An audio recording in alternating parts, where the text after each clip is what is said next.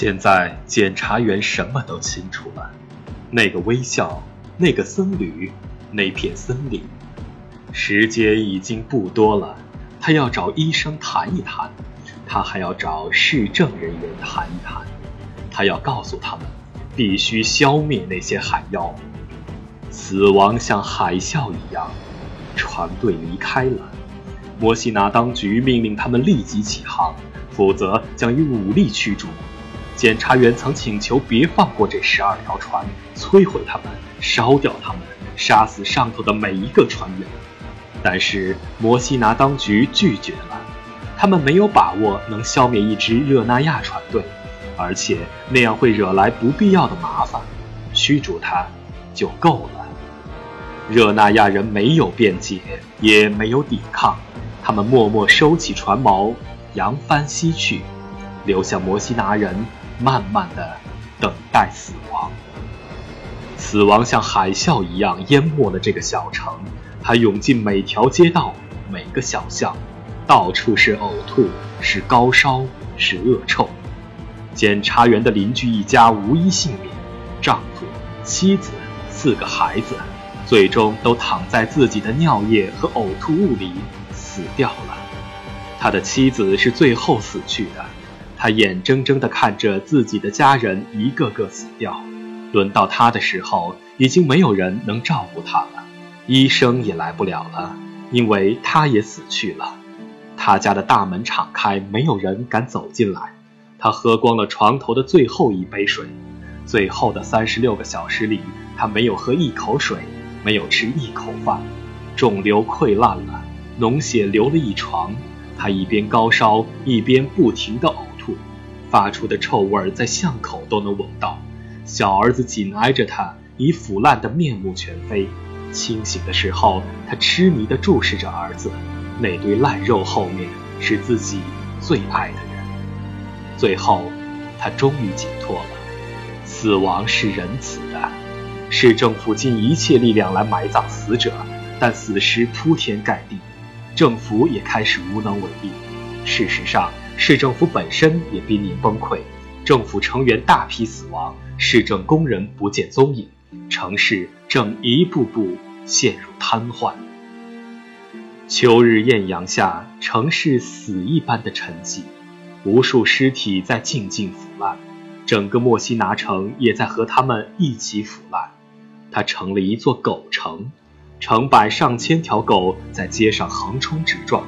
之前没人想到墨西拿居然有这么多条狗，它们撕咬尸体，吞吃腐肉，被人肉喂饱的狗们眼睛里露着红光，悻悻而叫。它们正在变回狼。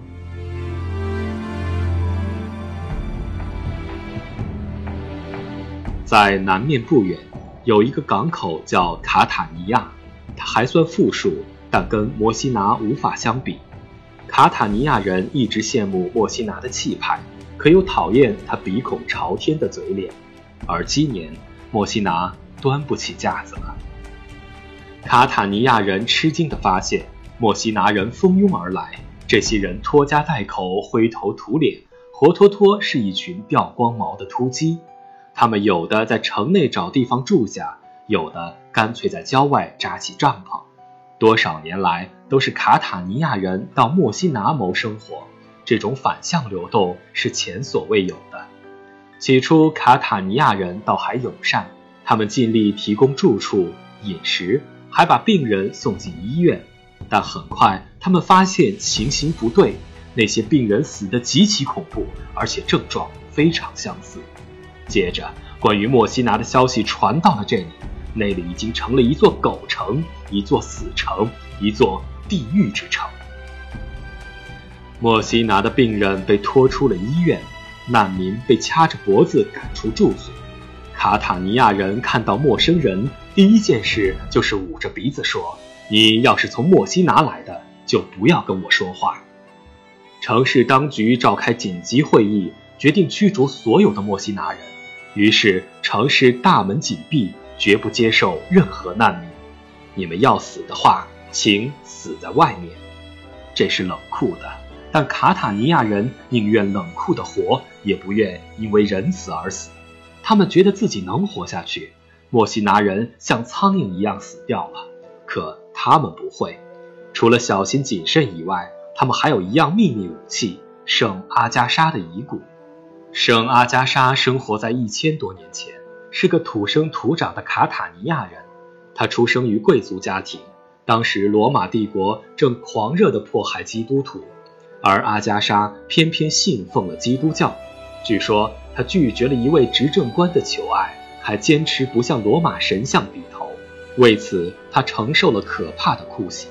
但是阿加莎始终没有屈服，她为了自己的信仰而死在狱中。后来，全欧洲的教会都崇拜她，在罗马有她的两座教堂，在意大利她被尊为圣女，在法国她被称为高卢的阿加莎。这样一个伟大的女性，生在卡塔尼亚，也葬在卡塔尼亚。她的骨殖被供奉在当地的大教堂里，市民相信这份圣物可以庇佑卡塔尼亚人，使他们远离死亡。卡塔尼亚主教也相信她的力量，他觉得有了她，卡塔尼亚就像是在保险箱里一样，万无一失。但是，居然有人向他借用这个保险箱。莫西拿来了一个使节，他直奔大教堂。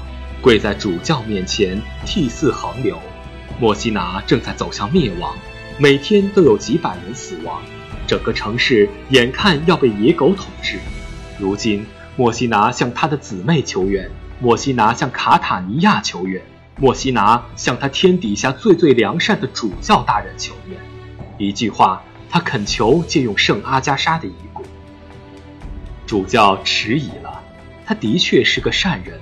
心肠很软，而且特别害怕魔鬼、地狱、上帝的审判之类的东西。布道时，他总能把这些东西讲得活灵活现，有时候还要用舌头制造一些音效，大家都听得脸色苍白。其实主教自己吓得比谁都厉害。布道的时候，他几乎要分身成两个人，一个在那里绘声绘色地讲。一个在旁边筛糠似的抖，每次布道完了，他都要不舒服大半天。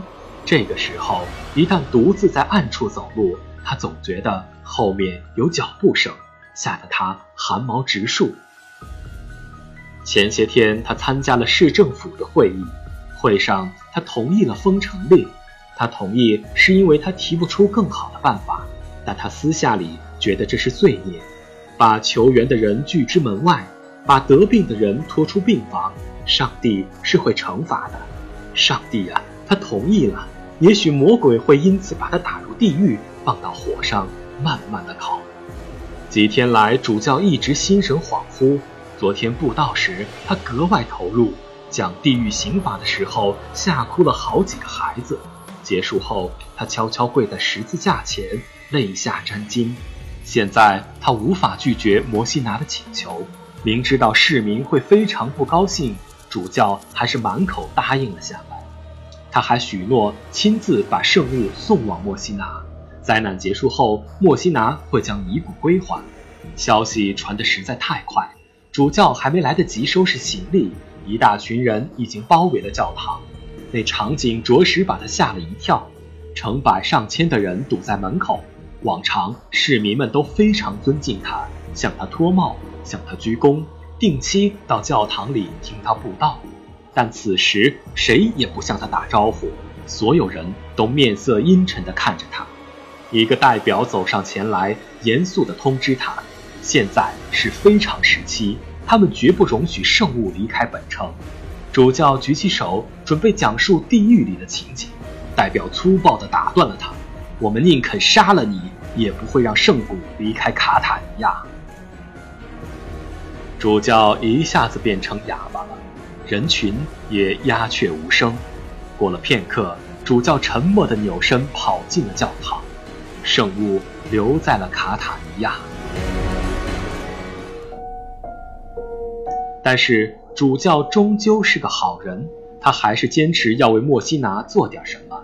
既然圣骨不行，经过仔细考虑，他决定送另一样东西——浸泡过圣骨的水。他觉得这一样能制服魔鬼。他要亲自把圣水送过去。莫西拿郊外枯草连天，死尸遍布，被人丢弃的尸体只剩下骨头，蛆虫在死人眼窝里爬来爬去，还有些埋得太浅，被野兽们刨了出来，啃得面目全非。主教一行人忍着恶心，小心翼翼地前行。初冬的原野一片萧索，天空彤云密布，低低地压在头顶。铁青色的地平线上就是墨西拿城。他们默默地眺望着，他的城墙上空无一人，大门敞开，里面一片沉寂。刹那间，他们都有种感觉，这是一座空城，没有活人，只有死人充塞在里面，向外窥看着。等待着，等待着太阳落下。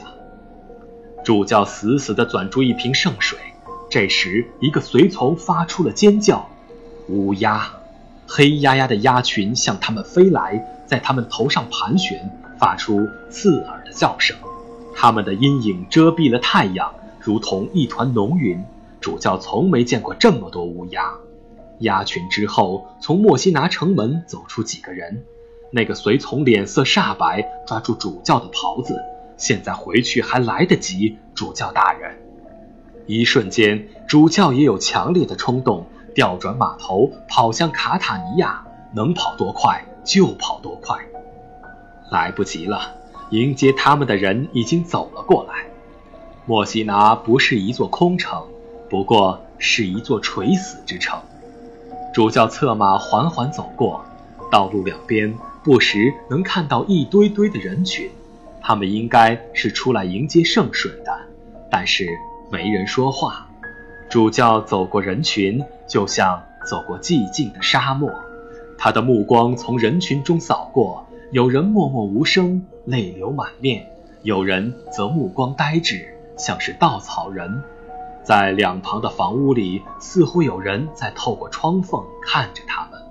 一个老人跑到近前，亲吻主教的袍角。主教觉得不寒而栗，不由自主地想往后退。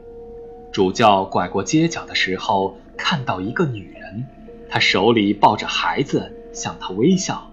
他的笑容灿烂得如同春日百合。快走过去的时候，主教侧脸向孩子看了一眼，孩子的脸肿胀乌黑，已经腐烂。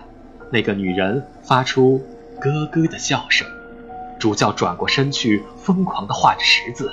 主啊，主啊，我看不透你的意思，我理解不了你的真意。给主教牵马的是个漂亮小伙儿，他已经跟随主教好几年了。这时他走在前面，不住地抽泣。一个黑黝黝的东西从他们右前方跑过，说不清那是什么，也许是条狼，也许是条狗。也许是介于两者之间的怪物，他侧着脑袋，若有所思地盯着主教一行。他肥硕异常，嘴里叼着一块血淋淋的肉。他三两口吞下肉块，伸脖子啸叫了几声。马上从四面八方传来应和的叫声。莫西拿本来一片沉寂，忽然陷入一片啸叫中。不远处的一个房子里发出一声尖叫：“水！”街道两旁的人若无其事，主教一行的脸色却变得惨白。牵马的小伙哽咽地问：“主教大人，我们现在能回去吗？”主教迟疑了一下：“能回，越快越好，但不是现在。”他决定绕墨西拿巡视一圈，完成驱魔仪式，把圣水放到墨西拿教堂后，他们就马上回家。主教走在最前面，手中高举着圣水。身后十几个人放声高歌：“上帝呀，求你垂听我！惊慌抓住了我，恐怖淹没了我，我的心实在疼痛。我多想能长出翅膀，像鸽子一样飞去。啊，我必高飞，宿于那旷野之地。哈，我必高飞，脱离这狂风暴雨。我要求告上帝，耶和华必拯救我。”我要求告上帝，无论午夜，无论晨昏。歌声混杂着啸叫，被风吹散到墨西拿的大街小巷。一路上没有什么人响应，大家只是侧耳倾听。他们站在风中，一动不动，一言不发。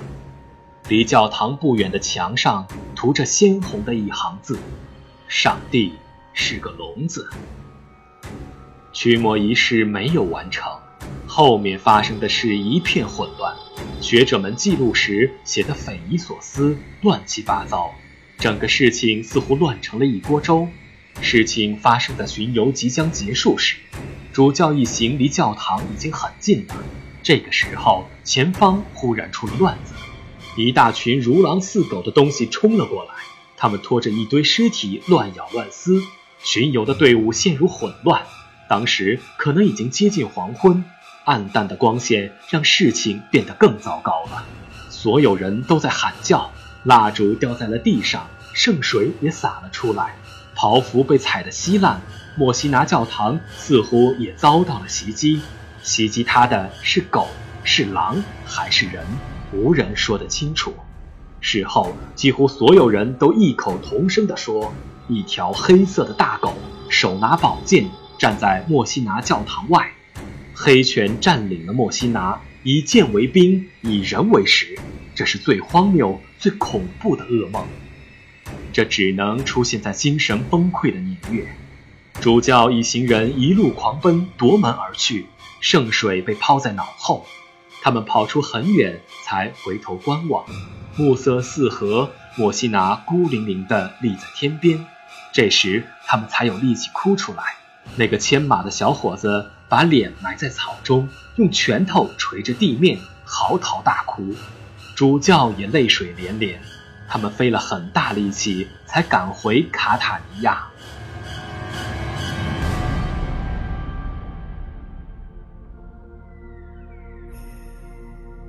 等望见卡塔尼亚城墙的时候，所有人都松了一口气。莫西拿终于被抛在了后面，现在安全了，一切终于过去了。面前是卡塔尼亚自己的城市——圣阿加莎的城市。主教决定在布道的时候少谈些地狱。当地狱只是一个想象时，你可以兴致勃勃地谈论它；可一旦你亲眼看过它，你能做的也许最好是沉默。地狱是无法真正描述的，可他不知道，他根本没有几次机会布道了。城门大开，主教他们走进卡塔尼亚，几辆尸车和他们迎面而遇，跟在尸车后面的。是一脸惶惑的市民，主教脑子里闪过了一行字，血红的字，涂在莫西拿的墙上。主教死于这个冬季，和成千上万的卡塔尼亚人一起。如果我们在地图上用黑色描绘死神的推进，莫西拿是第一个黑点，之后就像泼在宣纸上的墨一样，黑晕渐渐扩散。每过一天，西西里岛上的黑晕就大一片。最终，西西里岛成了一片纯黑。启示录中的死亡骑士在岛屿上驰骋，所过之处尸骸遍地。乔瓦尼公爵是西西里的摄政王，为了躲避死亡，他像野兽一样四处逃窜。他一会儿躲入森林，一会儿钻进塔楼，一会儿又藏身教堂，但他最终也没能幸免。公爵计划要逃离西西里。就在启程之际，死亡骑士漫不经心地从他身边掠过。经过一年的逃亡后，乔瓦尼公爵死去了。这是世界的末日。死神的计划过于宏大，对他来说，西西里实在算不上什么。他随着海浪向欧洲大陆挺进，在意大利沿岸攻下一连串桥头堡，其中最大的一个桥头堡就是热那亚。